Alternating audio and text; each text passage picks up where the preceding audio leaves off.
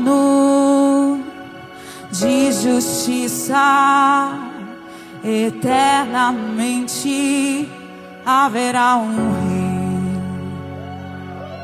Ele voltará para governar as nações em amor. Que ruja o leão e que a terra estremeça diante da majestade de Jesus.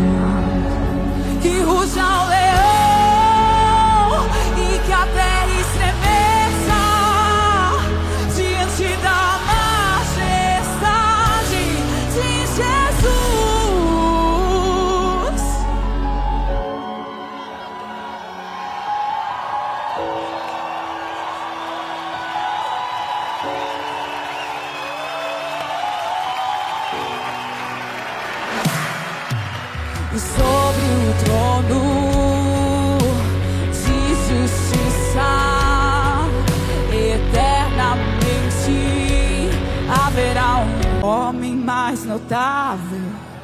Ele ama a justiça, odeia iniquidade. O descendente de Davi, o homem mais notável. Ele ama a justiça, odeia iniquidade. O descendente de Davi,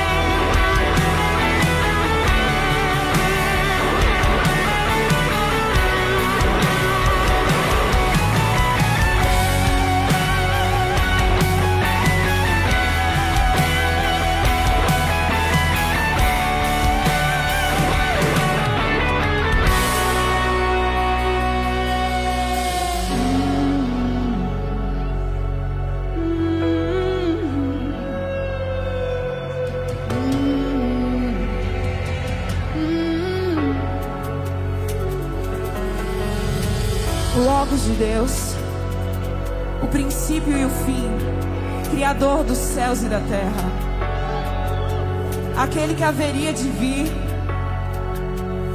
o descendente de Davi. O governo está sobre os seus ombros. O pleno homem, o pleno Deus, o cordeiro e o leão.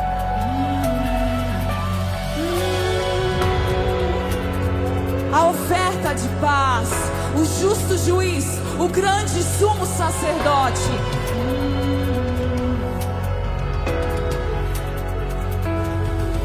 O Pai o coroou, o Pai o recebeu, e lhe deu toda a autoridade nos céus e na terra e debaixo da terra. Oh.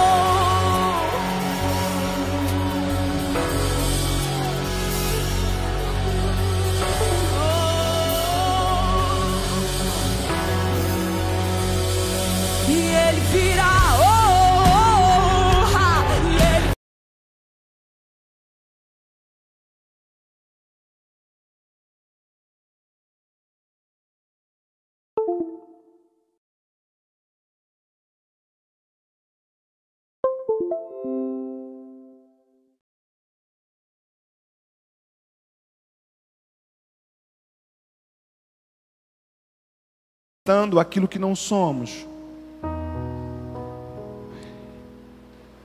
E não conseguimos manifestar aquilo que deveríamos ser.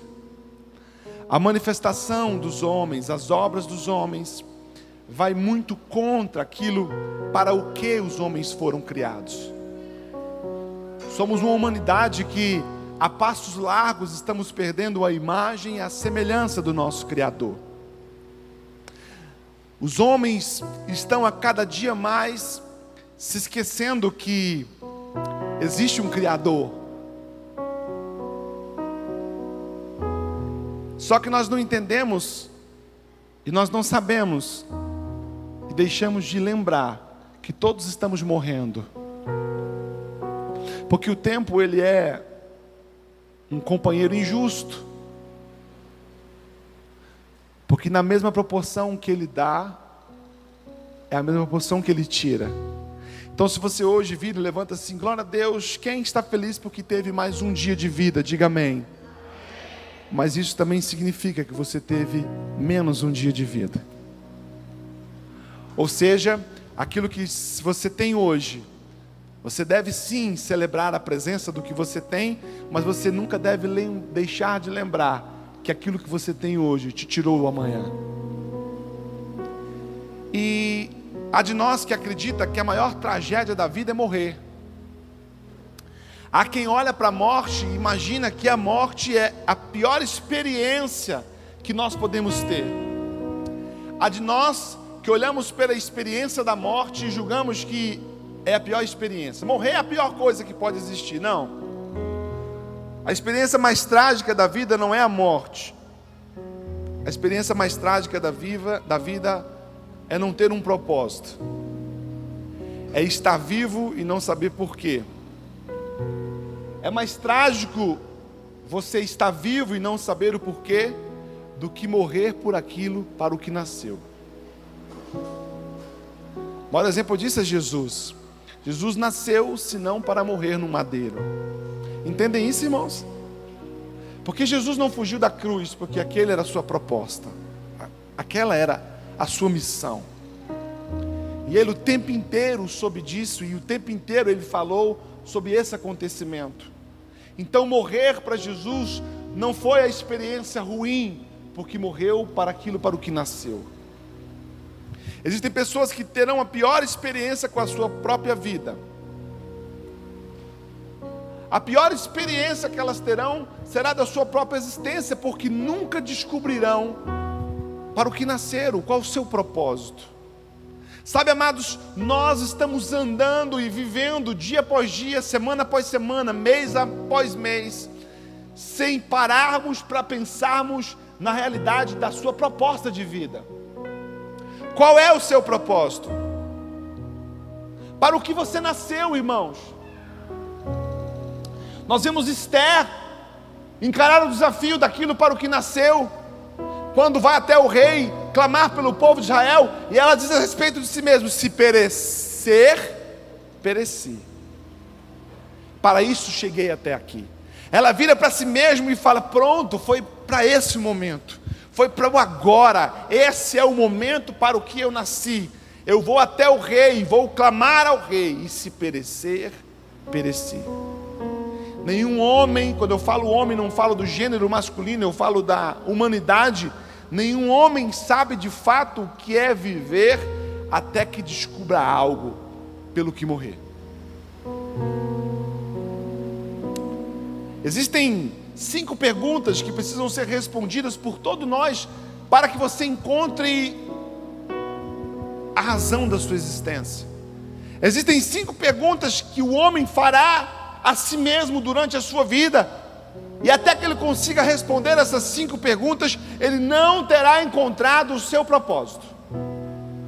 Há pessoas que vivem essa experiência aos 20 anos, aos 25, aos 30, aos 50, aos 18, mas se essas perguntas que eu vou citar, você não tiver respostas para ela, isso quer dizer que você ainda não encontrou o seu propósito.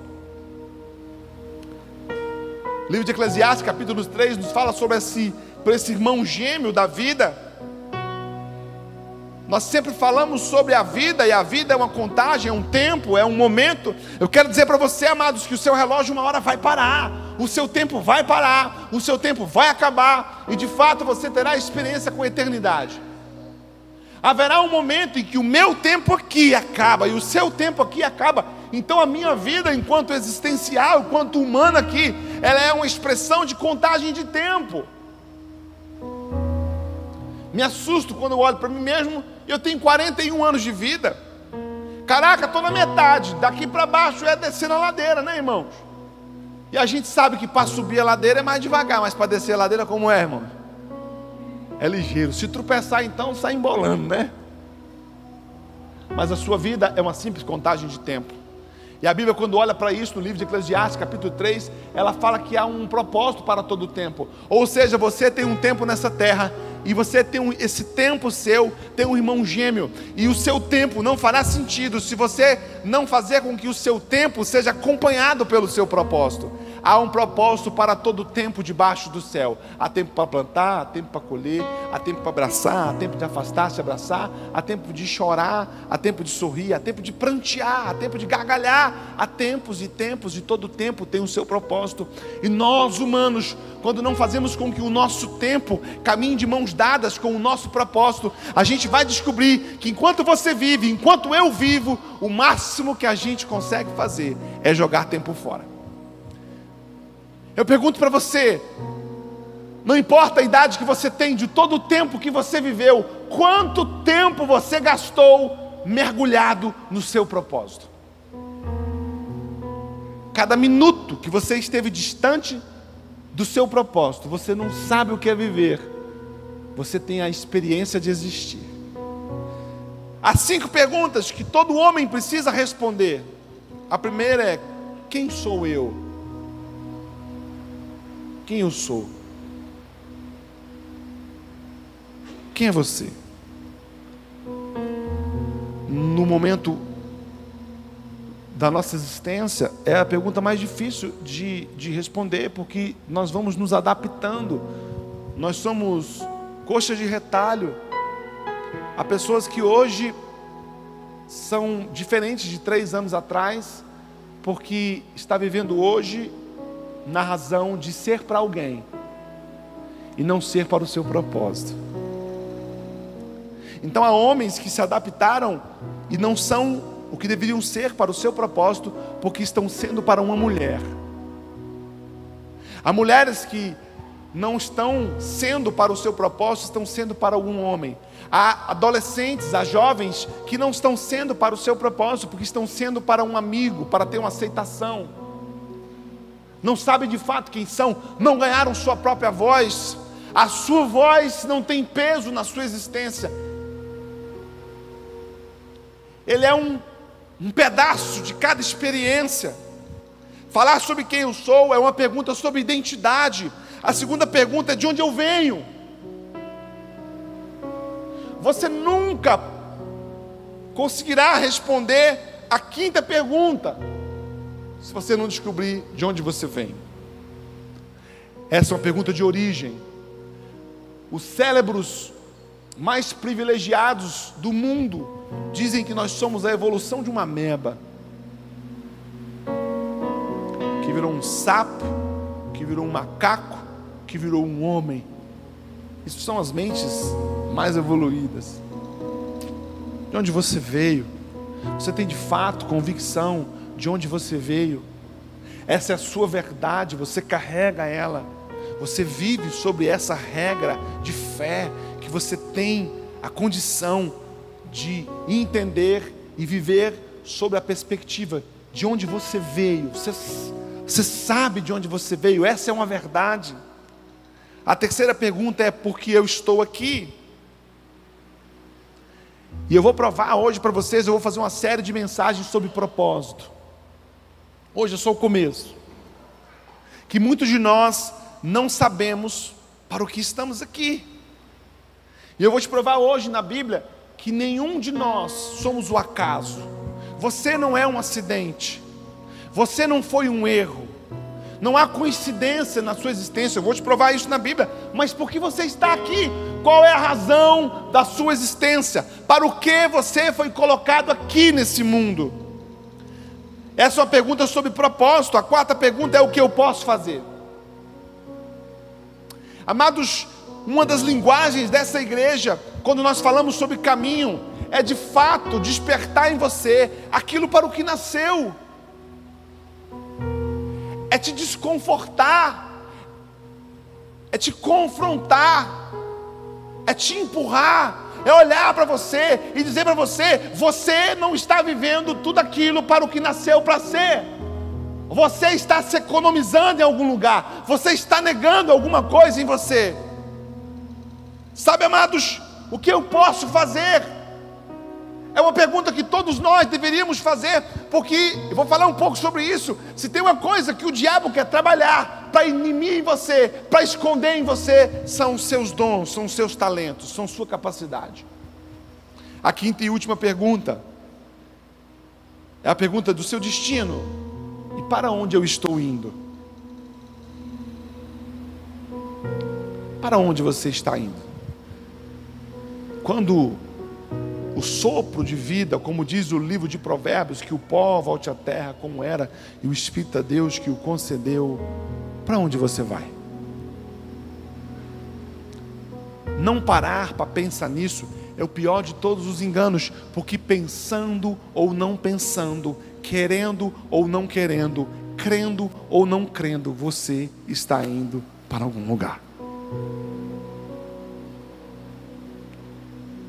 Se você não sabe quem é, de onde veio, porque está aqui, o que pode fazer e para onde vai, você é uma pessoa que não conhece o seu propósito de existência.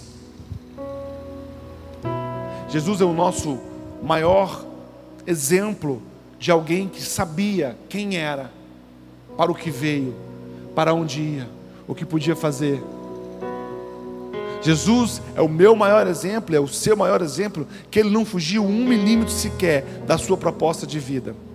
E eu e você estamos aqui hoje, e se eu e você podemos sentar aqui hoje e ter direito ao perdão que foi cravado naquela cruz, ter direito à graça que foi cravada naquela cruz, ter direito à salvação, ter direito a ser chamados filhos de Deus, ter direito a uma esperança para os nossos próximos dias, é porque Jesus cumpriu o seu propósito.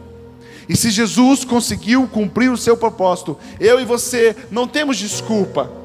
Não há desculpa mais para você, não há desculpa mais para mim. Não podemos mais nos esconder atrás de uma religião, atrás de uma desculpa, atrás de um trauma, atrás de uma dor. Você não pode mais se esconder atrás de nada, porque há um plano perfeito para a sua vida.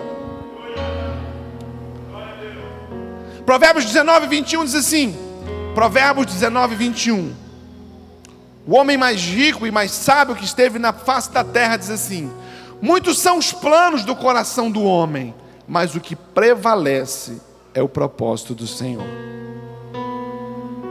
Repitam comigo: muitos são os planos do coração do homem, mas o que permanece é o propósito do Senhor. Três coisas eu aprendi com esse texto. Primeiro, que os propósitos precisam ser maiores que os planos. Deus não tem compromisso com seus planos. Deus tem compromisso com o propósito que Ele tem para a sua vida. Somos homens que viajamos e fazemos muitos planos. Deixa eu dizer uma coisa para você. Antes de começar a fazer qualquer plano para a sua vida, consulte sobre os propósitos de Deus.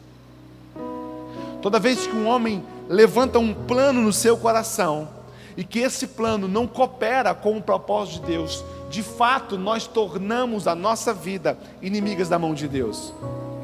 Tem muita gente que vem apanhando, que vem sofrendo, que vem ralando, que vem tomando pancada, porque tem trabalhado em favor dos seus planos.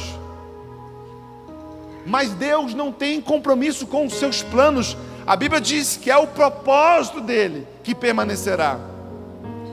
Segunda coisa que eu aprendo com esse texto é que o propósito é mais poderoso que os planos. O propósito é mais poderoso que o plano. O texto nos ensina que o propósito é tão poderoso que vai frustrar os planos. Como isso muda, irmãos, a nossa forma de pensar na vida. Quem me dera ter tido essa orientação há 20 anos atrás. Porque nós jovens, quando jovens, somos muito sonhadores e temos muitos planos. Quando mais velho, a gente vai entendendo que não é bem assim.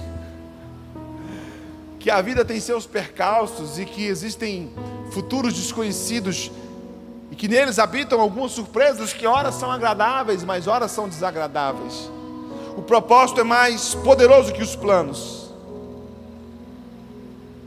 Sabe por quê, irmãos? Porque antes que você nascesse, quando você ainda estava no ventre da sua mãe e você não tinha plano nenhum, Deus já tinha um propósito para você.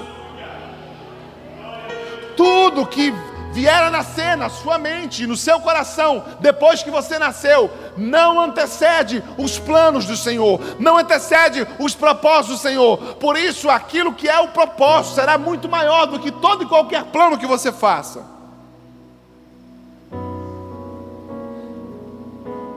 E essa é a terceira última coisa que esse texto nos ensina: que todo propósito precede os planos. Para qualquer plano que nasça no seu coração hoje, eu quero te dizer que antes que você nascesse, Deus já tinha um propósito sobre você. Como os propósitos de Deus nasceram antes de você, você vai entender que a mente de Deus nos ensina que os propósitos dele são a prioridade. Eu pergunto uma coisa para você: como você tem caminhado em direção aos propósitos de Deus. Esse texto nos ensina que há uma diferença gritante às vezes dos planos do coração do homem e dos propósitos de Deus. E chega a ser até um, um texto sarcástico para quem vira e fala assim: não importa quantos planos você produz aqui. Qualquer coisa que você produza no seu coração, eu quero te dizer que o meu propósito prevalecerá. Talvez se eu pudesse estender um pouco a mensagem, eu diria assim para você: cuidado com os seus planos. Cuidado com as coisas que você planeja. Cuidado pela forma como você planeja as coisas. Não gaste muito tempo fazendo planos sem antes conhecer os propósitos. Há muita gente que está gastando a vida inteira tentando buscar os seus planos, tentando executar os seus planos, e Deus está olhando para você e diga assim: você vai rodar em círculo até que você comece a executar os meus propósitos.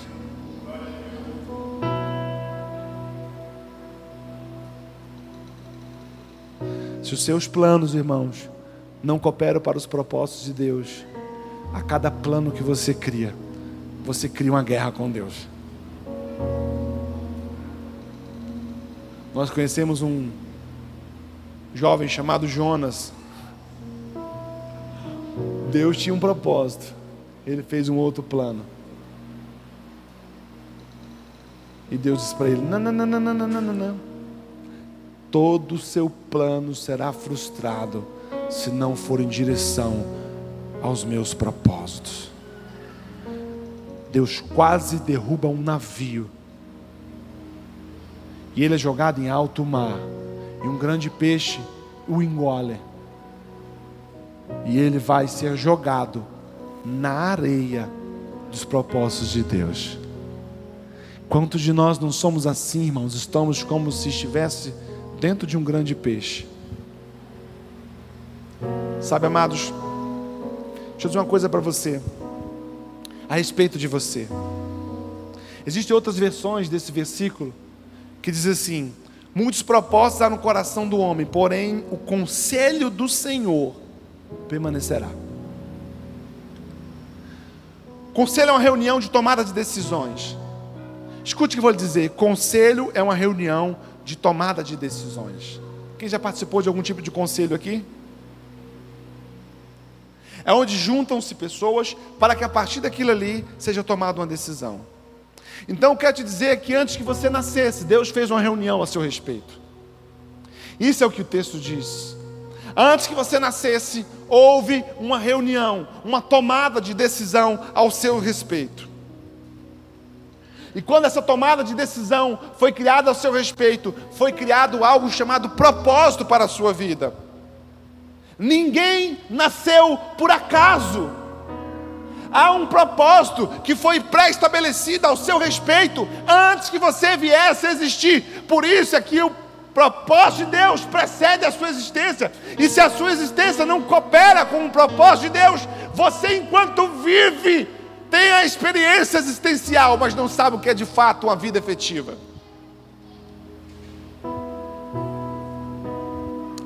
Antes de você nascer, falaram sobre você, sobre a sua existência, sobre para o que você ia nascer.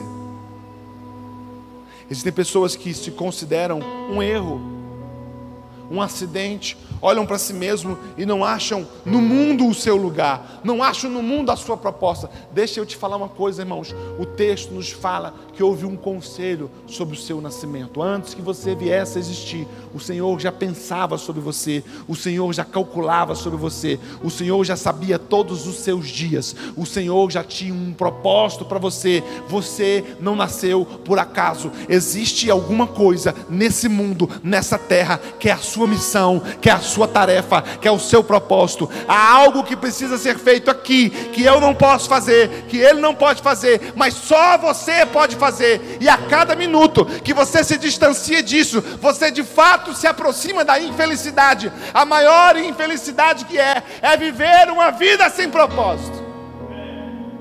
Porque quando você tem uma vida e há uma proposta nela, você não tem preocupação se você tem dinheiro, se você não tem dinheiro, se você está enfermo, se você está devendo, se você está com saúde, se você está sem saúde. Você sabe que há algo para ser realizado e nenhum tipo de argumento vai te paralisar, porque você sabe qual é o seu propósito. O que é um propósito? Propósito é definido como intento original. Propósito é definido como a razão pela qual foi criada. Propósito é definido como o resultado desejado. Tudo que há nesse lugar foi criado para alguma coisa. Isso aqui fui eu quem fiz. Eu fiz isso aqui. Literalmente fabricado por mim.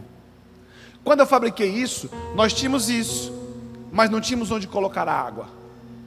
Eu pensei, eu imaginei, antes que isso existisse, ele já tinha um propósito para a sua existência. A cadeira que você está sentada, antes que ela fosse criada, ela foi projetada, ela foi pensada, foi calculado o peso que poderia ser feito para ela. E quando ela veio a existir, já existia a sua proposta, já existia o seu propósito. Esse microfone, antes que eu que eu viesse a falar nele. Ele foi criado, ele foi desenhado, ele foi calculado e a propósito dela, dele era que eu falasse por ele e que de fato a som que fosse produzido aqui saísse aí. Eu quero dizer que antes que você viesse a existir, existia um propósito para você. Você entende isso, irmão? Como que eu estou dizendo é algo muito sério. Deus não te criou sem antes ter criado o seu propósito. Tudo o que foi criado na terra, irmãos, tem um propósito. Uma abelha tem um propósito. Uma formiga tem um propósito. Um elefante tem um propósito. Tudo que existe aqui na terra tem os seus propósitos. A água salgada tem, a água doce tem. Não há nada que foi criado que não haja propósito. Mas a única, perfeita e inigualável criação de Deus é o homem. Você acredita mesmo que antes que Deus permitisse a sua existência, Ele não criou um plano perfeito para você? Há um propósito para você. E não importa se você tem estudo, se você não tem, se você não tem dinheiro, se você é casado, se você é solteiro. Isso não são desculpas. Eu vim aqui para dizer para você que há um propósito para a sua existência e você precisa encontrá-lo e abraçá-lo e viver em função dele e morrer por ele se necessário for. Qual é o seu propósito? Deus diz assim: muitos são os planos do seu coração, mas os meus propósitos existiam antes de você. Sabe o que isso significa? Olha bem para mim. Entenda o que eu vou te dizer. Que o seu propósito causou a sua criação. Não, vocês não entenderam nada. Vocês estão parcimônia hoje. O que causou a sua criação foi o seu propósito. O que causou a criação desse microfone foi o propósito dele. O que causou a criação dessa banqueta foi o propósito dela. Antes que você viesse a existir, os propósitos de Deus fizeram você nascer. Então escute bem: o que você nasceu para realizar, nasceu antes de você. Vocês não estão entendendo, irmãos? O que você nasceu para realizar, nasceu antes de você. Lá no Gênesis, Deus vira e fala assim: que do ventre da mulher sairia um homem que pisaria a cabeça da serpente e ela lhe feriria o calcanhar. Jesus nasceu no mundo e para o mundo ali. Ali veio a proposta do nascimento de Jesus, e só depois veio o nascimento de Jesus. O que você nasceu para realizar foi criado antes de você. Deixa eu te explicar uma coisa, irmãos. Isaías 46, versículo 9 diz assim: Isaías 46, 9: Lembrai-vos das coisas passadas desde a antiguidade, que eu sou Deus e não há outro Deus, não há outro Deus semelhante a mim. Esse texto é impactante se você ler ele com cuidado. Versículo 10: Que anuncio o fim desde o princípio, e desde a antiguidade, as coisas que ainda não sucederam, que digo: o meu conselho será firme e farei toda a minha vontade. Vou ler de novo.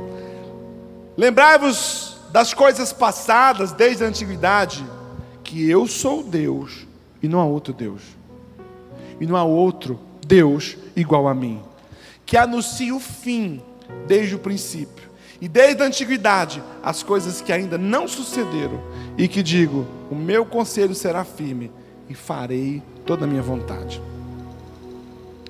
Quando ele vira e fala assim: lembrai-vos das coisas passadas ele está resgatando uma cultura e fala assim: não se esqueçam de algumas coisas. Ei, look here, olhe para mim. Não se esqueça de algumas coisas. Você pode esquecer de umas coisas antigas. Você pode esquecer de coisas antigas. E a primeira coisa que eu quero que você não esqueça é que eu sou Deus e não há outro. A segunda coisa é eu sou Deus e não tem Deus igual a mim. Por que ele disse isso? Porque eu sou o único Deus que desde o início faço conhecido o fim. Eu sou o único Deus que termino todas as coisas antes de ter começado. Uau! Eu sou o único Deus que termino tudo antes de ter começado.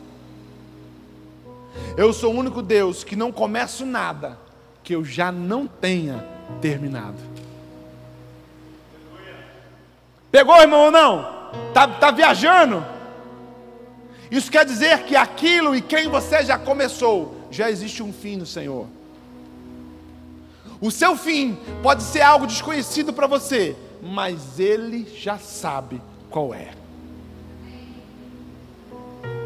E Deus diz assim: Eu nunca começo nada sem que eu já tenha terminado.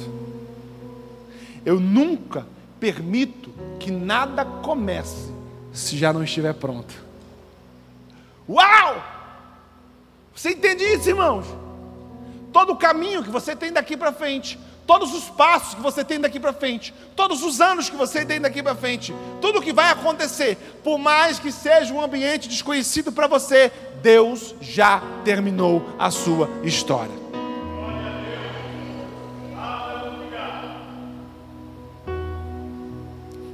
Quando eu começo algo, isso é uma evidência que isso já foi terminado. Uh!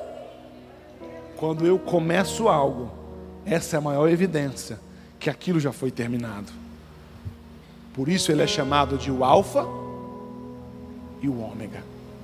Quando você olha para a sua vida, você olha para a sua existência, e você às vezes se perde na sua identidade, no seu propósito, na sua proposta, Deus está dizendo algo para você. Não, não, não, não se preocupe. O fim que você desconhece, fui eu que escrevi. Não tenha medo dos próximos dias. Não tenha medo dos próximos anos. Não seja escravo do medo de um futuro. Não seja escravo de um medo da sua incapacidade de decidir alguma coisa. Porque por mais que você tente fazer grandes escolhas, eles assim, os meus conselhos serão executados. Não seja mais escravo do medo.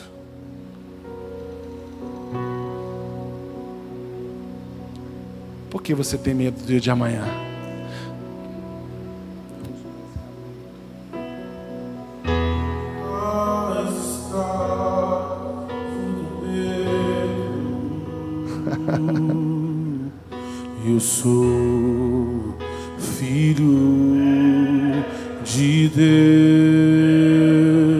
Declara isso. Eu não sou mais escravo do medo. Por quê?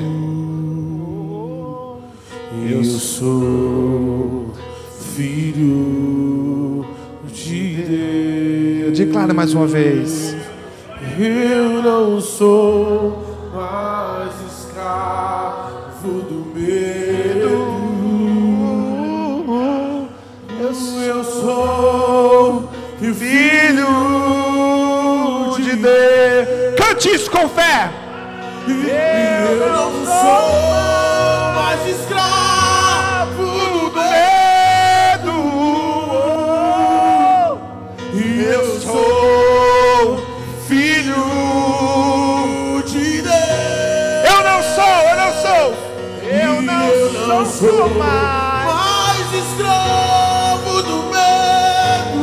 sou, eu sou, sou.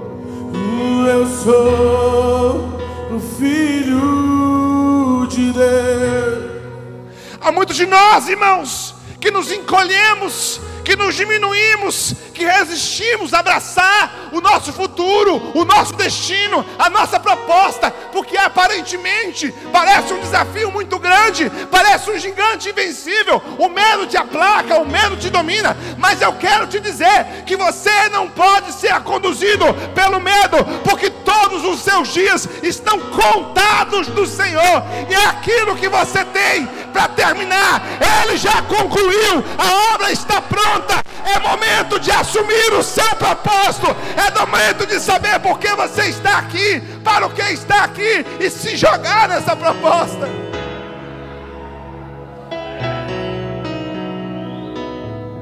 Uh. A tua concepção foi intencional. Quantos conhecem crianças que morreram no ventre? Que você não morreu? Porque a sua concepção foi intencional. Deus foi intencional quando te permitiu nascer. Deus disse no seu começo: continua, porque eu determinei o final. E o que é o final, pastor? O que é de fato o final? É completar a carreira, irmãos. É cumprir o propósito. Eu acho lindo quando Paulo escreve a Timóteo. Eu sou apaixonado nas cartas de Paulo a Timóteo. Amo elas. Que ele vira e fala assim: ó, vem depressa, vem correndo, porque o meu fim está próximo. Tanto é que Paulo é morto e Timóteo não tem o privilégio. Mas Paulo passou tantas experiências que poderiam ter ceifado a vida dele naufrago, prisão, tanta coisa. Mas existia algo que Paulo precisava fazer, e aquilo que Paulo fez, que cumpriu o seu propósito, ele é o apóstolo dos gentios. O fato de nós termos uma igreja no Brasil hoje é porque ele cumpriu o seu propósito. O fato de o evangelho ter chegado a nós, os gentios, é porque Paulo não se acovardou. Deixa eu dizer uma coisa para você, queridos. O propósito que Deus entrega para mim e Deus entrega para você não tem nada a ver conosco e nunca terá. Se você busca um propósito, escute o que eu vou lhe dizer, que você aprenda, ou você pague por não aprender. Se o propósito que você busca é um propósito cujo alcançá-lo o resultado e o benefício disso é para você. Esse não é o propósito de Deus. O propósito de Deus nunca tem a ver com você e nunca tem a ver comigo, sempre tem a ver com o outro, porque uma das coisas que a gente sabe, a gente aprende, é que o Evangelho não é sobre o pão que se come, o Evangelho é sobre o pão que se parte. A sua proposta não é sobre aquilo que você fará a si mesmo, não. A sua proposta é sobre aquilo que você fará, e aquilo que você fará irá influenciar a vida de alguém, irá mudar a vida de alguém, irá tornar a vida de alguém um universo melhor, um mundo melhor. Então, se você vive e acredita que o que você está fazendo, gerando benefício para você, você está alcançando o propósito de Deus, é mentira. O propósito de Deus para a sua vida não é a seu respeito, é o meu respeito.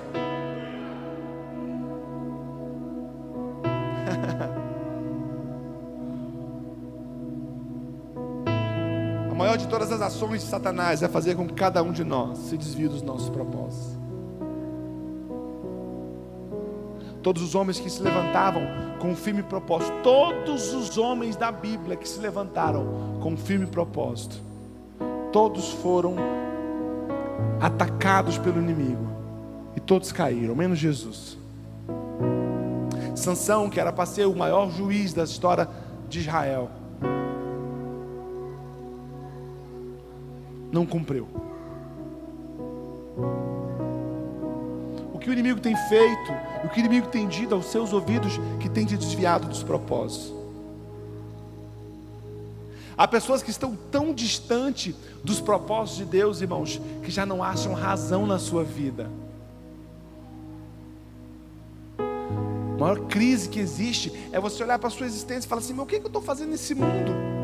Porque, irmãos, esse mundo não tem nada que presta mais não. Acho que os únicos que tem que presta aqui somos nós, os filhos de Deus ainda. Conversava com o pastor Hebe ontem, e ele dizendo assim, pastor, a impressão que eu tenho é que já deu para mim aqui.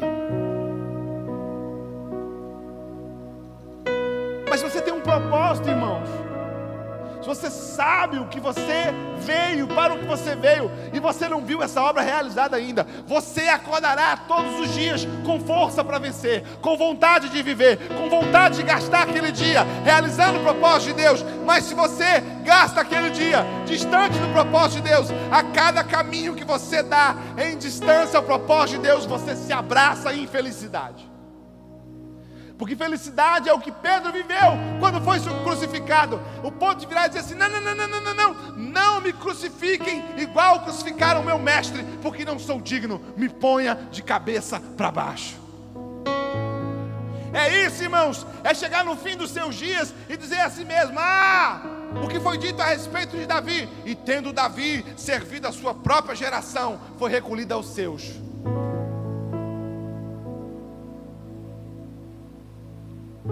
Tem muita coisa, irmãos, que a gente não entende, porque a gente acha que pecado é fazer o que é errado. Mas tão quanto pecado é fazer o que é errado, não fazer o que é certo é pecado também. Então, se você se preocupa só em não fazer o que é errado, se você vive uma vida religiosamente cristã, não, pastor, eu não eu não adultero, eu não peco, eu não, eu não roubo, eu não minto, eu não prostituo, eu não, eu tô aqui, eu faço o que eu estou fazendo, não faço o que é errado, mas você faz o que é o certo. Se você não faz aquilo para o que nasceu, também é um pecado. Quando o inimigo te tira do seu propósito, irmão, escute: quando o inimigo te tira do seu propósito, ele de fato sequestra a sua identidade.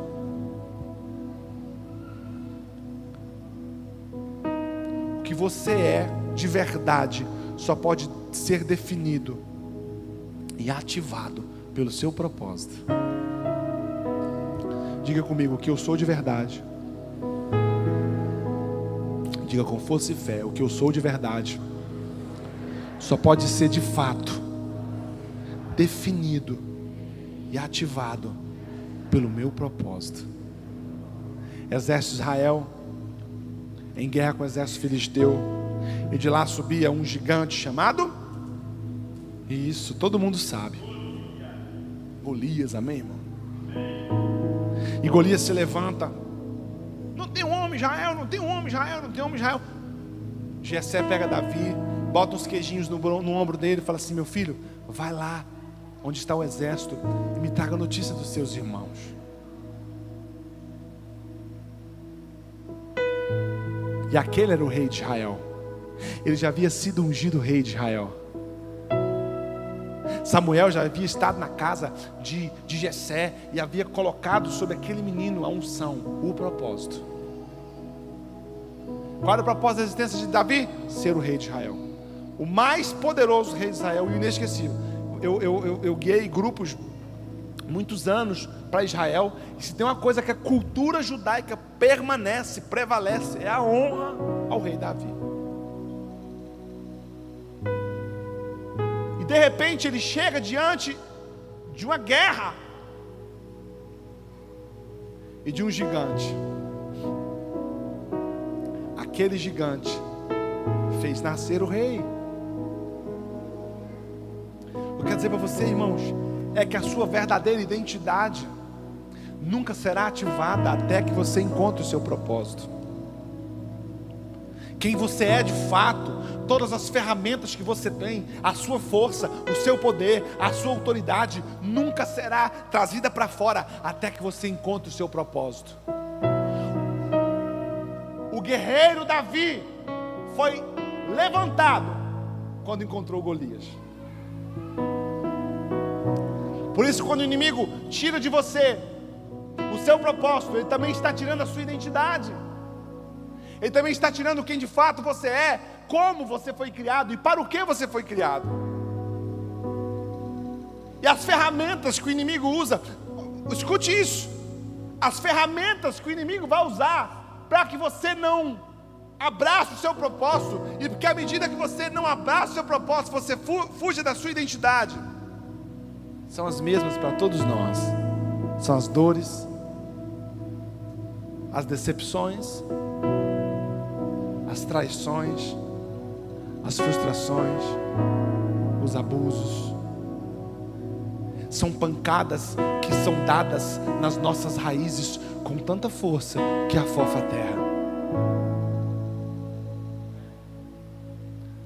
São aqueles momentos em que as frustrações que você tem, que você teve com alguém, com uma empresa, com um negócio, aquele momento em que a vida bate em você com tanta força e você perde a consciência de quem você é. Você se diminui, você se encolhe, você se afasta, você vai perdendo a identidade de quem é você. Quem assistiu o Rei Leão? Como é que é o nome do filho lá do Rei Leão? Simba. A experiência do Simba. Ele perde o pai num acidente trágico. E ele achou que tinha perdido o trono. Mas o trono era dele. O inimigo usa a mesma estratégia conosco. Ele te fere, ele te machuca, ele tira você de você ele cria uma realidade passageira, momentânea, de uma dor, de uma experiência negativa, de uma frustração, e a gente passa a considerar aquela realidade, a nossa realidade ad eterna, a nossa realidade para sempre, aquela passa a ser a nossa verdade. Então, se eu me frustro com a empresa que eu nasci e eu acho que eu sou um quebrado, se eu sou traído, eu acho que eu sou um traído. Se eu fui roubado, eu acho que eu sou um roubado. Não. Você não é nada daquilo que fizeram com você. Aquilo que fizeram com você é só uma experiência e ela não determina quem você é. Quem determina quem você é era o fato para o que você nasceu e para o que eu nasci, para o seu propósito. Quem determina quem você é é o seu propósito. Não, igreja, vocês estão muito, muito fracos. Entendi isso, irmãos? Quem determina quem você é não são suas dores, não são suas frustrações, não são as pancadas que você levou. Isso não é quem diz quem você é. Quem diz quem você é é aquilo que Deus pensou de você antes que você fosse, antes que você existisse, antes que você fosse colocado no ventre da sua mãe. A minha Bíblia diz que Ele teve um propósito para você e que Ele terminou alguma coisa que você ainda precisa começar. Uh! Lembraste de tuas promessas, me moldaste. Até meu ser de jeito ser, teu amor envolve.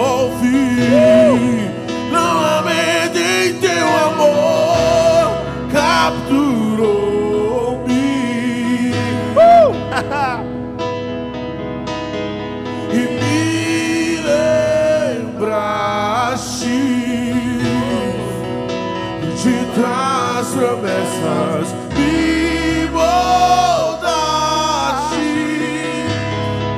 até meu ser de jeito ser, teu amor envolve. Não há medo em teu amor, capturou-me. Essas experiências uma personalidade que não nos direciona ao nosso propósito. Existem coisas em você hoje que são exatamente aquilo que estão afastando você do seu propósito.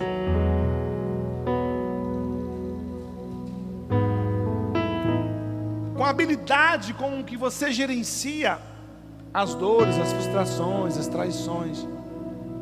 Se você não for guiado pelo Espírito Santo de Deus, essas experiências colocarão em vocês comportamentos que, tendo esses comportamentos, vocês se distanciam do propósito de Deus. Quem me entende, diga amém.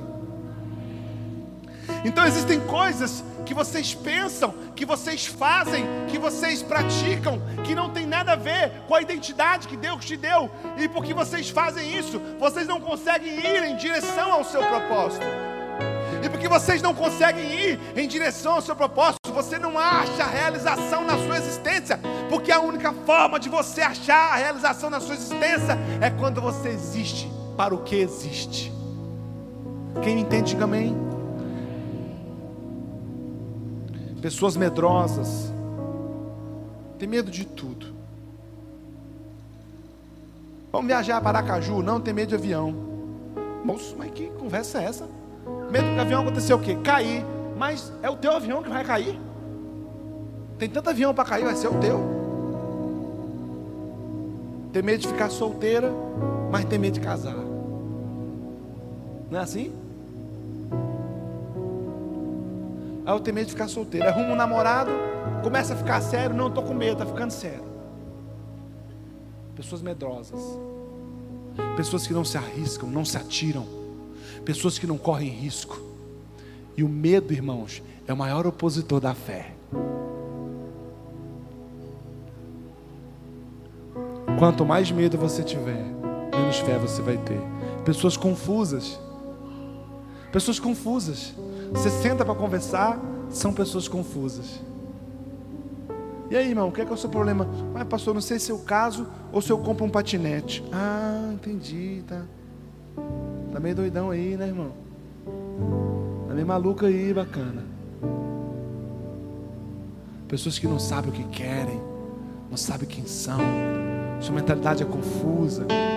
Há tanta confusão na mente de alguns que essa confusão chega a atingir a sexualidade. Eu sou bi, irmãos. Eu fui ver um negócio esses dias que era eram os gays, depois eram os gays e os travestis, depois eram os gays, leves, lésbica e travesti. Irmãos, está o alfabeto inteiro nesse trem agora. LGBTQY, não sei o que, papai, no final tem três mais. É muita confusão para quem foi criado para ser homem e mulher.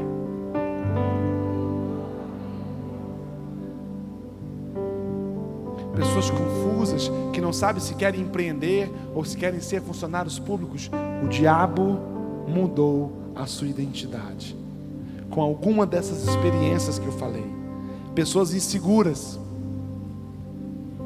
Elas sabem fazer, elas dão conta de fazer, elas já fizeram. Moço, você vira e fala assim: irmão, sobe lá e faz uma oração para terminar. Moço, ele quase está quase terminal do Covid, falta ar, dá tremedeira. Teve um irmão aqui, vou contar o milagre, mas não vou contar o santo. O cara passou a tarde inteira aqui comigo, no, no peão. Vá, vá. Rapaz, amanhã esse cara vai jogar um peão na igreja aqui. Irmão, ele ficou tão nervoso que eu vi a hora de derrubar um peão na cara de um de nós. Nervoso. Ele sabia fazer, irmãos. Ele tinha feito. Pessoas que ficam inseguras com aquilo que são habilitados para fazer. Aquilo que são habilitados para fazer, irmãos. A irmã cozinha, a irmã cozinha o ano inteiro.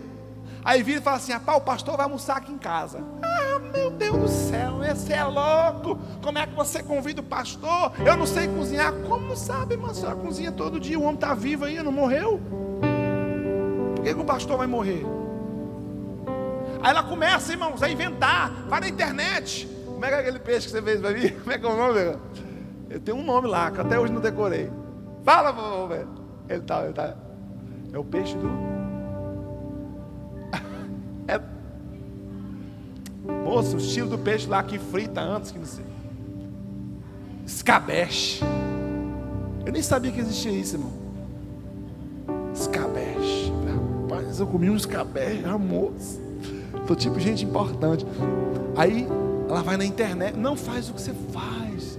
Deixa de ser inseguro. Jovens que são bonitos, são saudáveis. Aí viu uma moça bonita. Ele viu uma moça bonita, irmãos. Até a voz muda. Ele fala assim: Aí, tudo bem? Assim,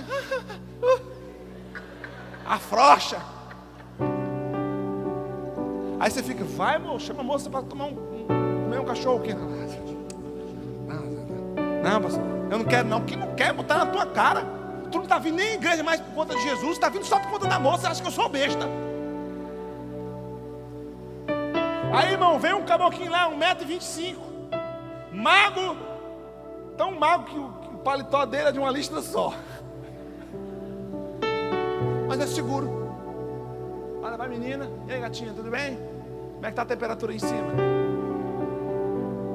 Insegurança. Existem coisas que o inimigo fez, tirou de nós a capacidade de sentir emoções. Nos tornamos seco, irmãos. Gente que para rir parece que engoliu um ogum. né? Não, ri igual o pastor. Tá todo mundo rindo e ele tá com um ogum dentro dele querendo sair. Sem emoção sem gesto, sem abraço, sem riso, sem choro, sofre, mas não chora. Sofre, mas não chora. Por quê? Não sei. Está sofrendo e está com raiva. Vamos, você, você, você perdeu a mulher? Pois é. Está sofrendo demais. Vai, por que não chora? Não sei. Já viu gente assim, irmãos? Sem emoção ganha um presente. Olha, irmão, trouxe um presente. Beleza. Moço, o que é isso, irmão? Eu, quando ganho um presente, eu faço festa, irmão.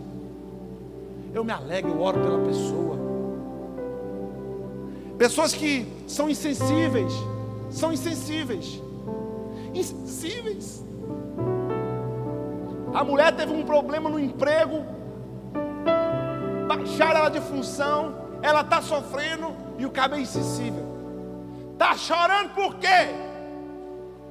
Ah, olha, tiraram meu emprego e tal. É assim mesmo. É o mundo corporativo. Se você não tem sensibilidade, irmãos, o diabo te roubou isso. Está vendo alguém sofrendo?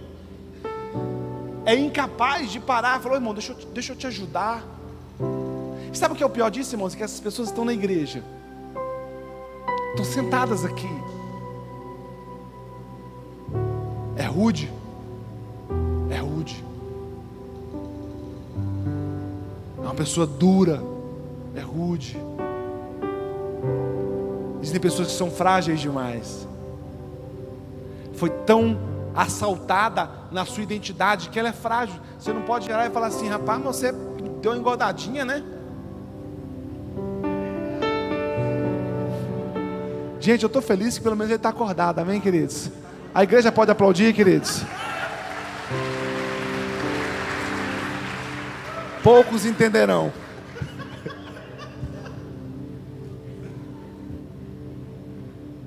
Sabe, irmãos, é sensível. Aí chega em casa, o pastor me distratou. O que, é que ele falou? Ele, é igual a irmã que chegou e falou assim: Pastor, você precisa repreender a irmã. Por quê, meu? Porque ela me chamou de gorda. Sério, irmã? Sério? E tu tá magra? Não, pastor. Eu tô gorda. E qual é o problema disso? Tá gorda. Tá certa, a irmã tá certa. Tu não quer estar tá gorda, tu emagrece, irmão. Como assim, pastor, irmã? Ui. Pastor tá careca. É, fazer o quê? Não ganhei meu implante ainda, mas vou ganhar, irmão. Vocês vão ver quem me viu passando pela prova e não dão glória a Deus. Deixa de ser sensíveis. Nos tornamos tão apanhados que nos tornamos sensíveis. São desanimados. Bora, irmão, pro churrasco. Não, não. Bora, irmão. Não, não. Bora, irmão. Não, não. Desanimou. Sugaram sua energia. Pessoas muito carentes. É muito carente. Ela tem uma obsessividade de ter alguém que o endosse, que o, que o, que o endosse é carente demais. Então, se não tiver alguém no Facebook que fala assim: nossa, que foto linda, nossa, que vestido lindo, nossa, como você está gato, nossa, parabéns, ele passa mal. Se ele postar alguma coisa, irmãos, no Instagram e não tiver os comentários, você está doido. Ele morre, carente demais. E a babinha aqui, ó. Tem irmão que vira no meu Instagram, tá feia. Então não use um igual, porque eu acho que tá bonita. Não estou usando para você, estou usando para mim. Branquinho aqui, irmão, ó, bonitinho, né? É meu. Tem gente que tem que ter aprovação de todo mundo. Tem gente que é mesquinho, miserável. É miserável, é mesquinho. Suvina. Sabe aquele ser humano que que se compartilhar algo que é dele, ele concebe que está perdendo, não que está compartilhando. Então a gente vira e fala assim: vamos fazer um bazar na igreja, irmãos. Vamos fazer bazar. Pega a sua roupa aí. A irmã, vou usar a irmã dessa vez. A irmã abre a roupa, 297 vestido. Nossa, eu gosto demais desse aqui. Quanto tempo tem que você não usa esse aqui que você gosta muito? Não tem três anos, irmã. Tome vergonha nessa carocha sua. Isso é ser medíocre. Isso é ser mesquinho. Sabe, irmãos, pessoas que são ingratas. Ingratas. Eu costumo dizer o seguinte: tu que é pastor, e depois de haveres feito tudo pelas tuas ovelhas, e ainda assim elas te forem ingratas, você não fez mais do que a sua obrigação e elas o que de costume. Somos ingratos. Há um espírito de ingratidão. Filhos ingratos aos pais, esposas ingratas aos maridos, maridos ingratos aos esposos, funcionários ingratos aos, aos, aos, aos seus patrões, patrões ingratos. O ambiente é de, é de ingratidão. A plataforma é de ingratidão. Vingativas. Pessoas vingativas. E essa é uma característica muito presente nas mulheres. Eu paro ou continuo, homens? Ela guarda, irmãos, o problema de 10 anos, ela guarda, ela vai dizer assim: eu vou, uma hora eu vou ter oportunidade de. Pessoas que recebem o mal. Deixa eu dizer uma coisa para você. Digam assim comigo: o mal só é de fato mal em mim se da minha experiência com ele, ele conseguir me arrancar a bondade. Quando o mal é de fato, quando ele te arranca a sua bondade. Tem pessoas que se tornaram vingativas. Tem pessoas que se tornaram julgadoras. Julgadoras, a função dela é julgar. Desconfiadas. Não confio em ninguém. Não confio em ninguém. Nem na própria sombra. Nem em Deus conseguem confiar. Não conseguem fazer uma oração de entrega e confiar em Deus. Pessoas tristes tristes. A gente olha no semblante dela, ela é triste. A gente olha no rosto dela, a gente vê a tristeza. Pessoas depressivas, pessoas ansiosas. Sabe o que eu quero dizer para você, irmãos? Todas essas características que eu falei, elas nasceram em você a partir de um encontro. Muitos de nós não concebemos que quando alguém errado entra na nossa vida, de fato é necessário que esse alguém errado saia. Mas grande parte das vezes o problema do alguém errado sair é que quando ele sai, ele leva o meu melhor e deixa o pior dele em mim. Arrumei alguém aqui, um amigo, esse cara, esse cara não é cara para andar com ele, não, é ruim, é ruim, vou sair. Normal sair, mas a, a questão é que quando ele sai, ele leva o seu melhor e deixa o pior dele em você. Quantos de nós não carregamos dores que foram colocadas pela mão de alguém? Pela mão de alguém. E não é alguém distante, é alguém a quem eu permiti ser comigo e sendo comigo, a primeira coisa que ele fez foi tentar desconstruir quem eu sou. Pessoas com essas características que eu citei, medrosas, confusas, inseguras, sem emoções, insensíveis, grossas, rude, dura, frágeis, animadas, carentes, mesquinhas, ingratas, vingativas, julgadoras, desconfiadas, tristes, depressivas, ansiosas, são pessoas que nunca conseguirão encontrar o seu propósito. Quero te convidar a ficar de pé em nome de Jesus.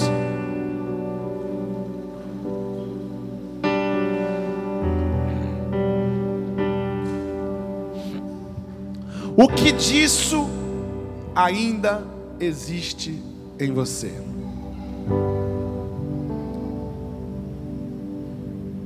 E se Cristo vos libertar,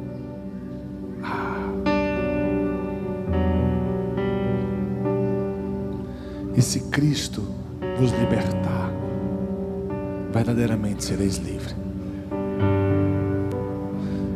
Sabe o que você precisa fazer, irmão, irmã, antes de morrer? e abraçar o seu propósito. Mas ninguém que é medroso, que é confuso, que é inseguro, que é grosso, que é rude, que é frágil, que é desanimado, vai conseguir encontrar o seu propósito. Porque todas as vezes que você encontrar o seu propósito, esses comportamentos vão te desanimar a continuar.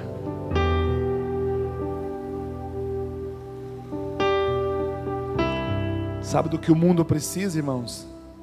De pessoas com propósito. Eu fiz um post é, essa semana na minha rede social falando sobre uma providência que o, que o, o presidente tomou para que não fosse ensinado nas escolas a ideologia de gênero. Deixa eu dizer uma coisa para vocês, irmãos. Eu tenho um lado, meu lado é a Bíblia eu não vou ser politicamente correto porque você está aqui, talvez esse seja o seu comportamento. Eu quero muito que você permaneça aqui. Se você é um homossexual, se você é bissexual, transexual, fique conosco. Dê uma oportunidade para a verdade te encontrar. Eu não vou ser politicamente correto, não. E você no fundo, no fundo, no fundo, no fundo, você sabe. Quando você põe a cabeça no seu travesseiro, quando você está sozinho tomando banho, você sabe. E eu postei, estou muito alegre porque o presidente tomou essa providência. Alguém entrou no meu Instagram e falou assim: só se for nas escolas públicas, porque nas particulares eu sou professora em Alexânia e eu fui revisar um material que o material fala sobre ideologia de gênero. Numa escola que se diz de princípios cristãos. Depois eu fui no particular dela e falei assim: Você fez o quê? Nada. Ué, como assim? Como assim?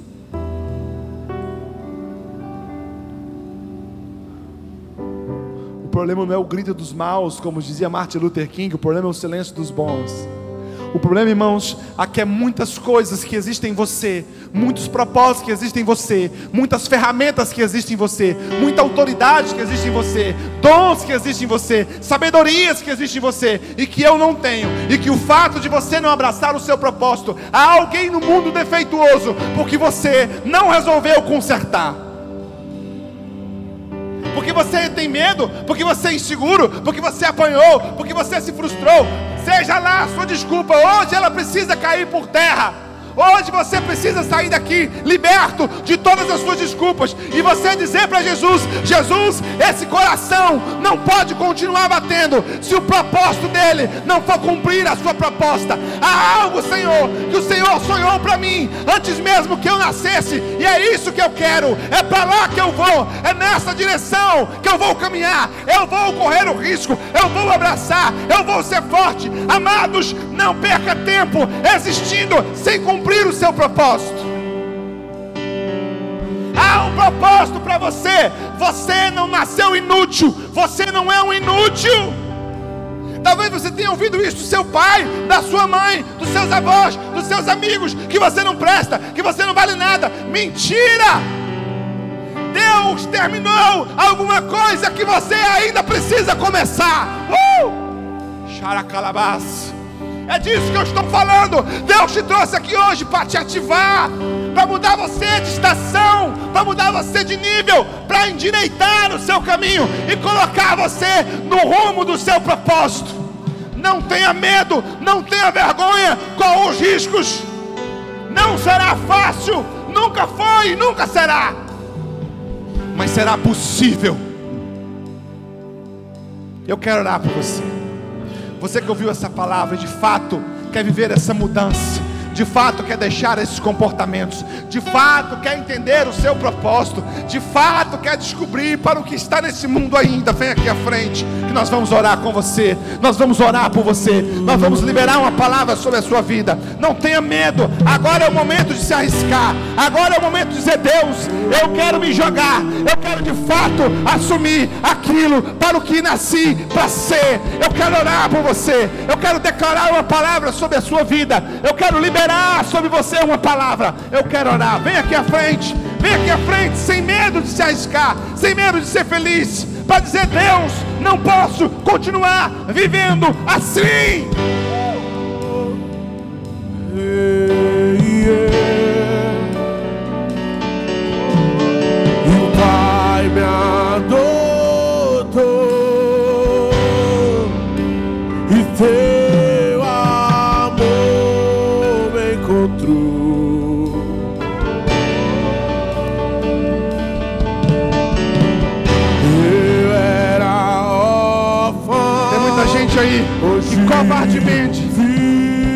Abre a mão da covardia.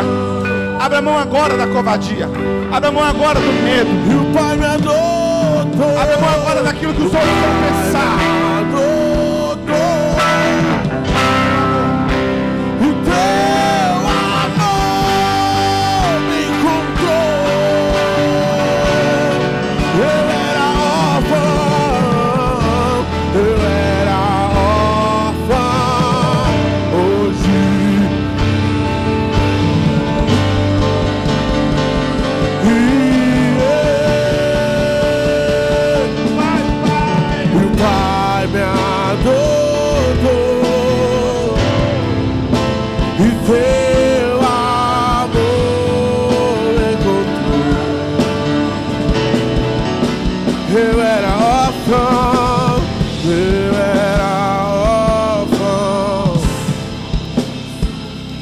Senhor fala no meu coração que existem empresas que foram colocadas no coração de alguns, mas nunca foram colocadas para fora.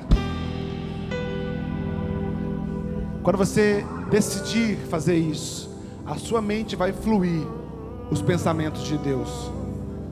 Existem ideias que Deus não compartilhou com ninguém, que Ele vai compartilhar com você. Coisas simples, coisas fáceis, Coisas que depois de pronta dirão assim: mas por que que nunca, que isso? Como que ninguém nunca inventou isso? Como o Uber, por exemplo, irmãos, que invenção ridícula. Como ninguém nunca pensou nisso antes? Ei, quero orar por você. Eu quero orar por você. Não se acovarde. Você que ainda não se achou, você que ainda está buscando o seu caminho, eu quero orar por você. O Espírito de Deus me fala que ainda existem pessoas assim. Ainda existem pessoas assim. Vença seu medo, vença sua covardia, vença a sua necessidade de dar satisfação para alguém e vem aqui à frente, porque nós vamos orar por você. Oh. E teu perdão é completo, teu perdão é completo, ele sara minha alma, sara minha alma. Teu perdão é completo,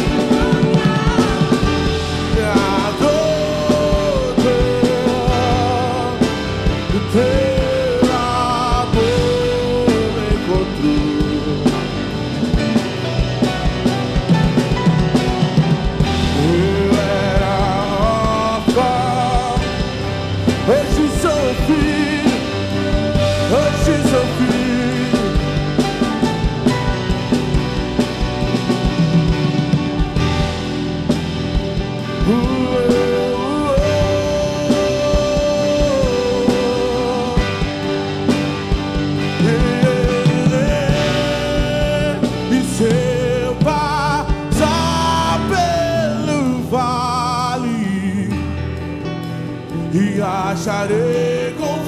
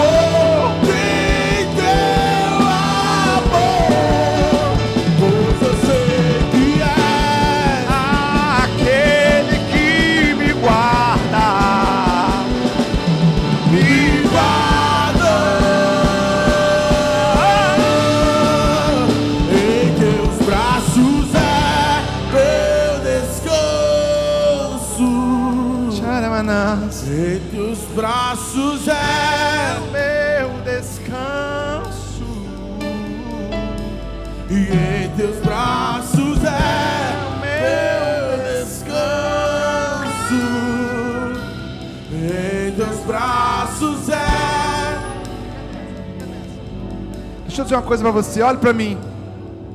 Existe uma coisa que você que quer um propósito, não pode carregar.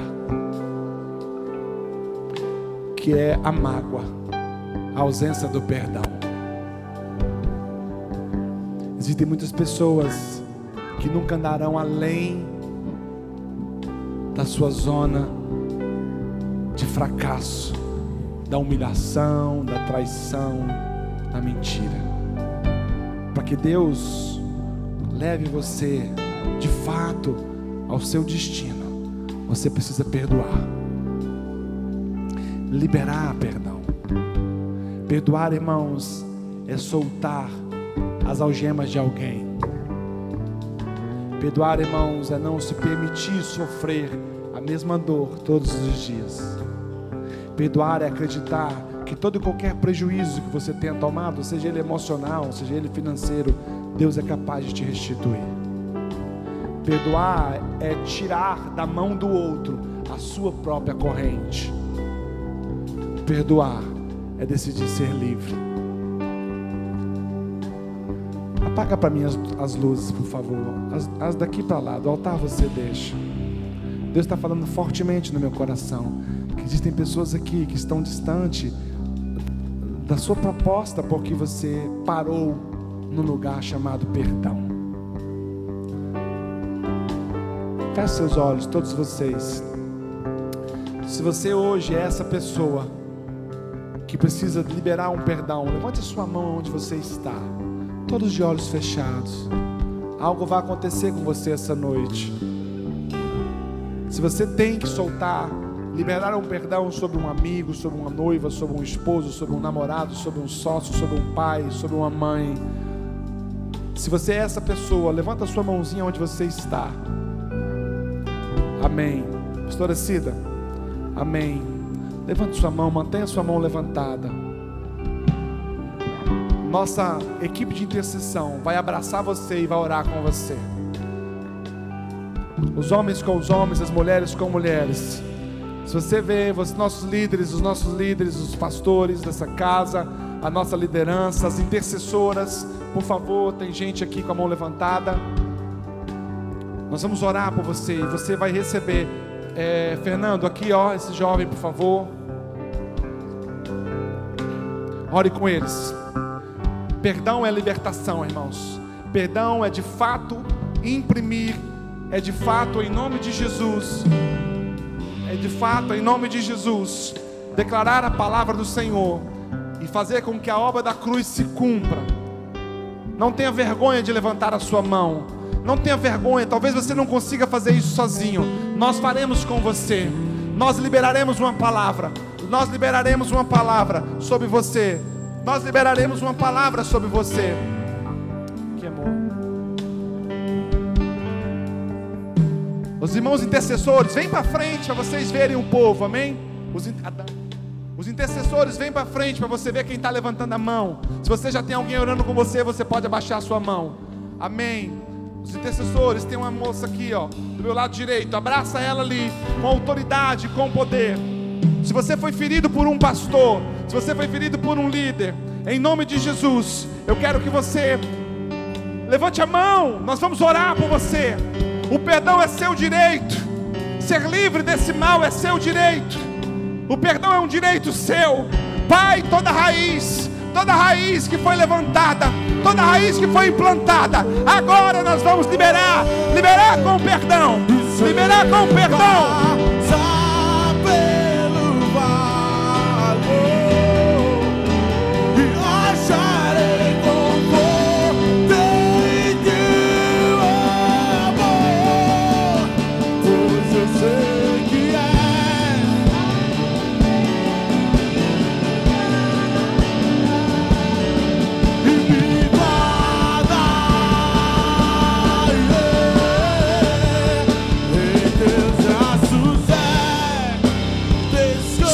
De Deus, quebra toda raiz, quebra agora toda maldição, quebra todo argumento, quebra, Senhor, toda mentira.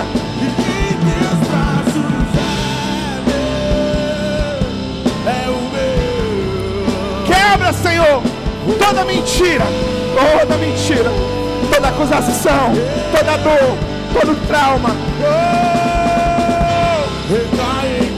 Libera, libera deixa fluir, deixa fluir. Oh, recaio de novo em tua ação. Oh, recaio tua graça. Oh, recaio de novo em tuas mãos. E seu passar pelo vale. Acharei acharei conforto em teu amor, e pois eu sei que és aquele que, me guarda, me guarda, em teus braços é. Declare isso comigo.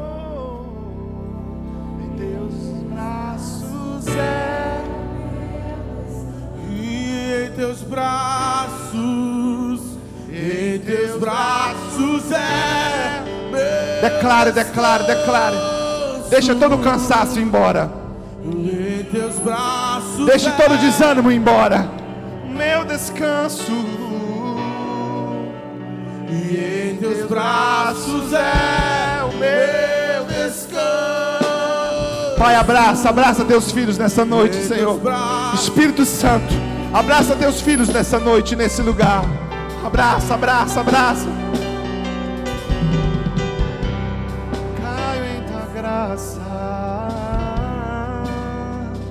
Recaio de novo. Recaio de novo em tua ação. Eu recaio, eu caio.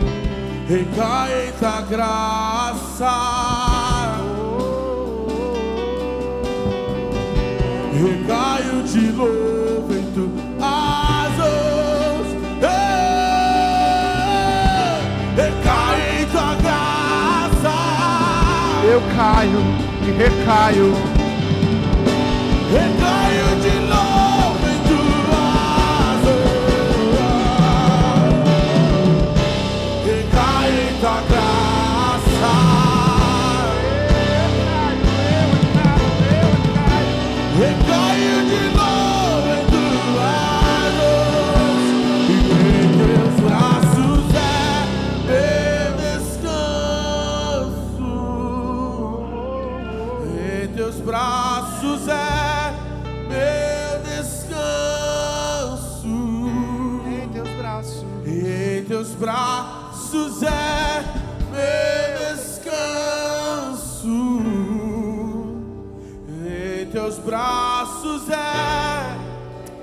nome de Jesus, que esse povo, Senhor, encontre o seu propósito, o abrace, viva por ele.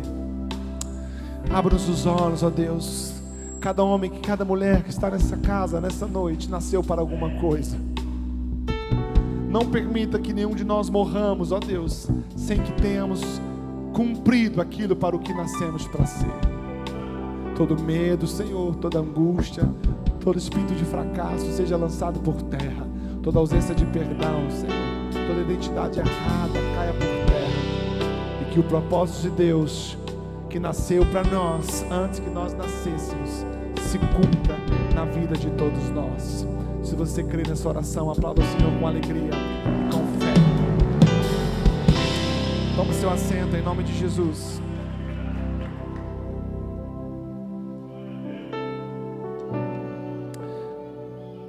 Liga as luzes, por favor.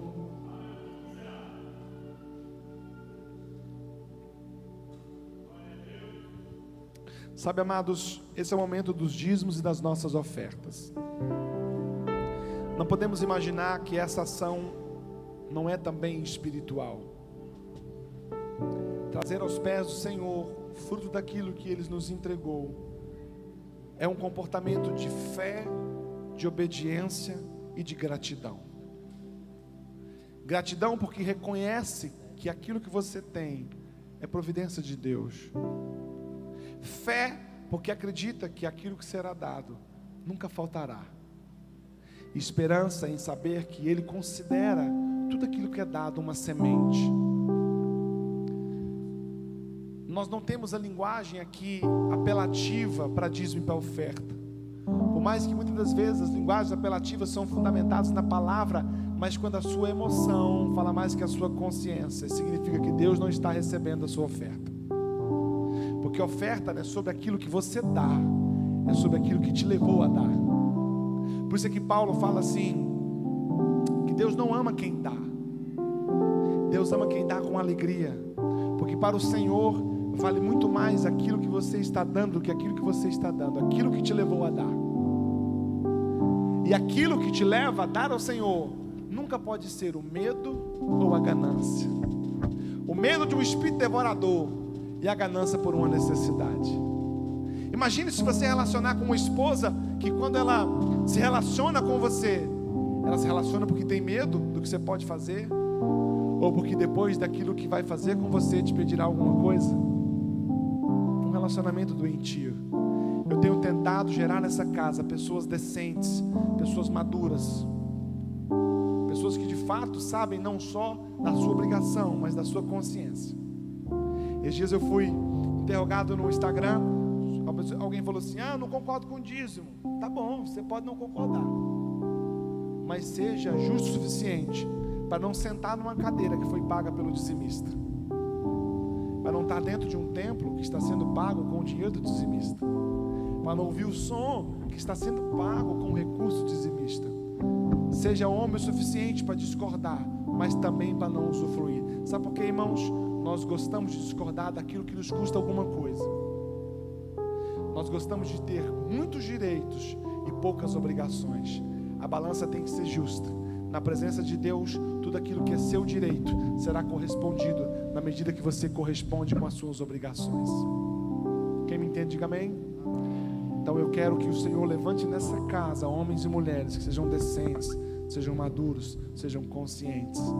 Que eu não precisa mexer com o seu emocional para que você devolva ao Senhor aquilo que o Senhor tem te dado.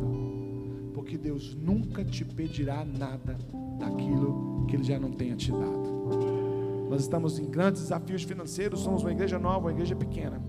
Você que fez o seu compromisso com a parcela do som, eu preciso que você cumpra, porque nós temos 4 mil reais parcela para pagar segunda-feira. A ideia era ter 30 pessoas, nós temos 10. Você que foi os 10 valentes, não deixe cair seu compromisso. Fique de pé em nome de Jesus, porque é momento de você trazer. Todos os outros momentos a gente leva. Não é isso?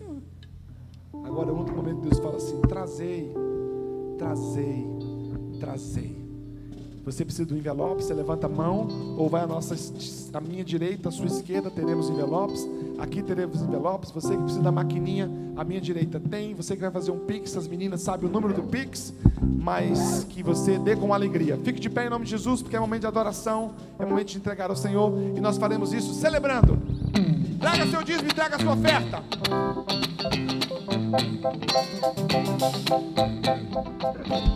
Ele Posso crer no amanhã, porque ele vive. Palmas, igreja. Temor não há, mas eu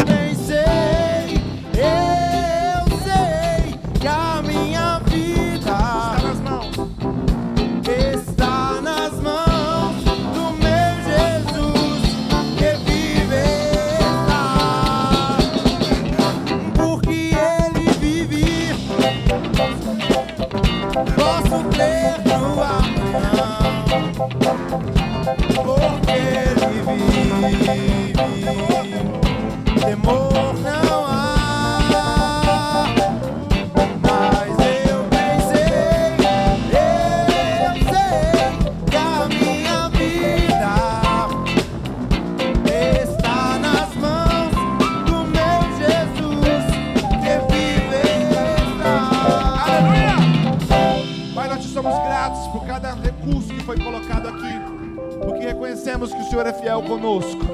Pai, todas as nossas necessidades serão sempre supridas pelo Senhor. Há pessoas que o Senhor escolherá para fazer isso em Teu nome. Deus, que o Senhor nos dê sabedoria, porque declaramos que todo o dinheiro que é pedido em nome de Jesus será gasto em nome de Jesus. Que haja prosperidade no meu povo, Senhor. Que haja sobra, que haja abundância. Que o Senhor levante homens e mulheres dessa casa para serem mordomos das riquezas do céu. E que a tua mão se estenda, cumprindo a tua palavra. Que todo aquele que planta colhe, em nome de Jesus. Aleluia. Você que ainda está ofertando e dizimando, fique à vontade. Sente aí que eu vou dar poucos recados. Amados, nós estamos iniciando a transmissão dos nossos cultos via YouTube. Hoje foi o primeiro dia, amém? Você pode se alegrar com isso? Tome vergonha. Tome vergonha nessa cara, aplauda o Senhor. As nossas mensagens são colocadas no podcast, no, no, no Spotify, no Google Podcast. E nós descobrimos que o acesso dessas mensagens tem muita gente que é de fora, que é da Itália, que é da França, que é da Inglaterra, que é dos Estados Unidos. E a ideia é a gente conseguir projetar essas mensagens para quem está fora. Você que esteve conosco, que Deus te abençoe, que Deus esteja com você. Domingo estaremos aqui fazendo isso de novo e faremos a cada domingo com mais perfeição. Amém? Tenho poucos avisos para dar. Quem é pai de adolescente aqui, fique de pé em nome de Jesus. Fique de pé.